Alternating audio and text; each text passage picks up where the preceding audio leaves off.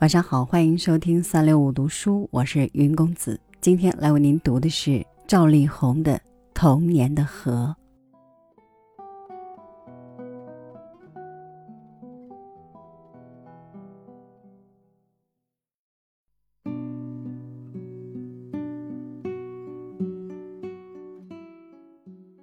童年的经历会影响一个人的性格，在形成性格的过程中。童年的一些特殊经历潜移默化的起着作用。想一想童年的往事吧，他们曾经怎样有声有色的丰富过你幼小的生命，滋润过你稚嫩的感情。有一条河流陪伴着我的童年，这条河的名字叫苏州河。它在江南的土地上蜿蜒流淌，哺育了中国最大的城市。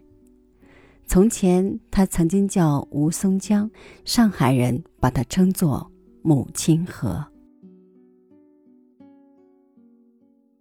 小时候，我的家离苏州河不远，我常常走到苏州河桥上看风景。天上云彩落，它们游泳的姿态，它们在水面发出的欢声。我很想成为他们中的一员。有一天，在苏州河边上，我见到了可怕的景象：一个孩子在河里淹死了，被人拉到岸上，躺在栏杆边的地上。这是一个瘦弱的孩子，上身赤裸，下身穿着一条破烂的裤衩。看样子，这孩子是在河里游泳时溺水而死。他侧着身子躺在地上，脸色蜡黄。他曾经在河里快乐地游着，快乐地喊叫着。他曾经是我羡慕的对象，但是他小小的生命已经结束，在这条日夜流动着的活泼的苏州河水里，他走完了他的短短的人生之路。这是我第一次这么近距离地看一个死去的人。但是这溺水的孩子并没有使我对死亡和河流感到恐惧。几年后，我也常常跳进苏州河里游泳，在和流水的搏斗中体会生命的快乐。我从高高的桥头跳入河中，顺流畅游，一直游到苏州河和黄浦江交汇的水面。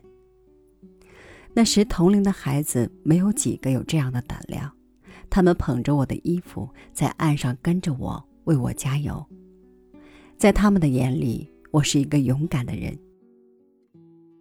其实，在波涛汹涌的向我压过来时，我也曾产生恐惧，也曾想起那个溺水而亡的少年。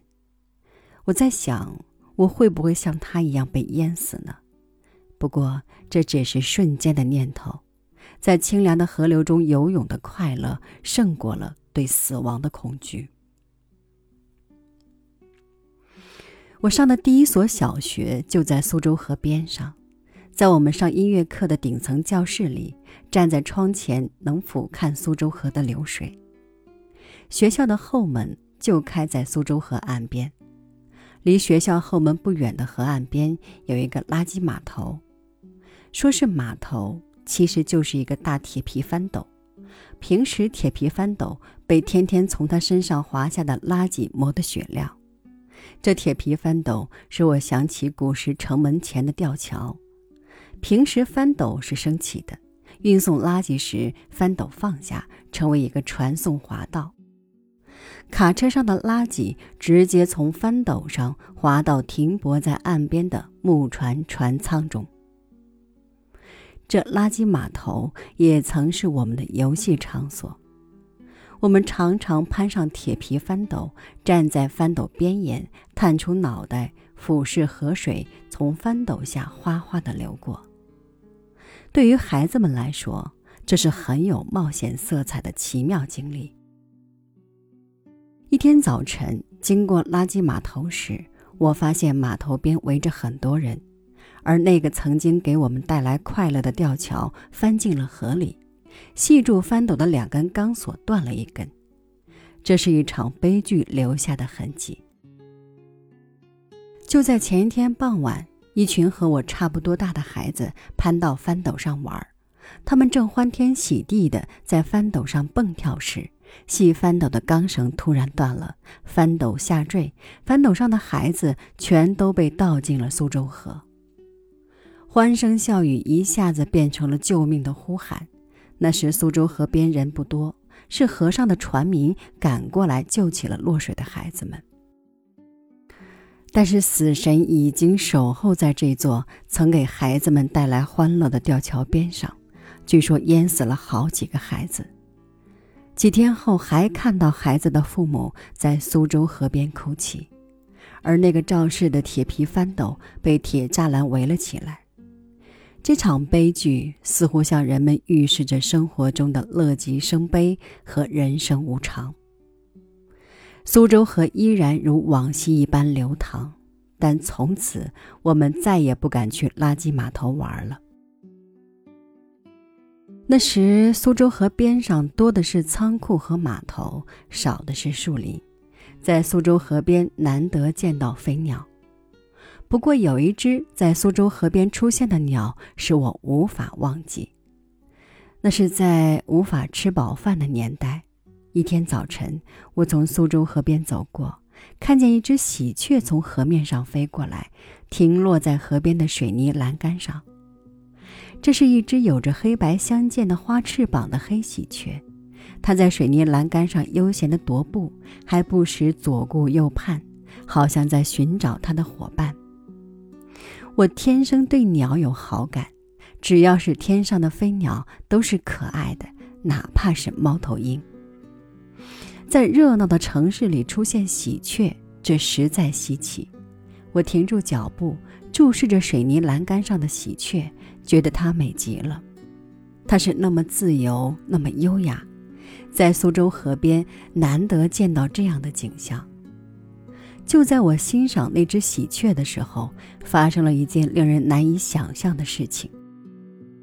一个头发蓬乱、瘦骨嶙峋的女人突然从停泊在河边的木船上窜出来，扑上栏杆，把那只毫无防备的喜鹊抓在了手中。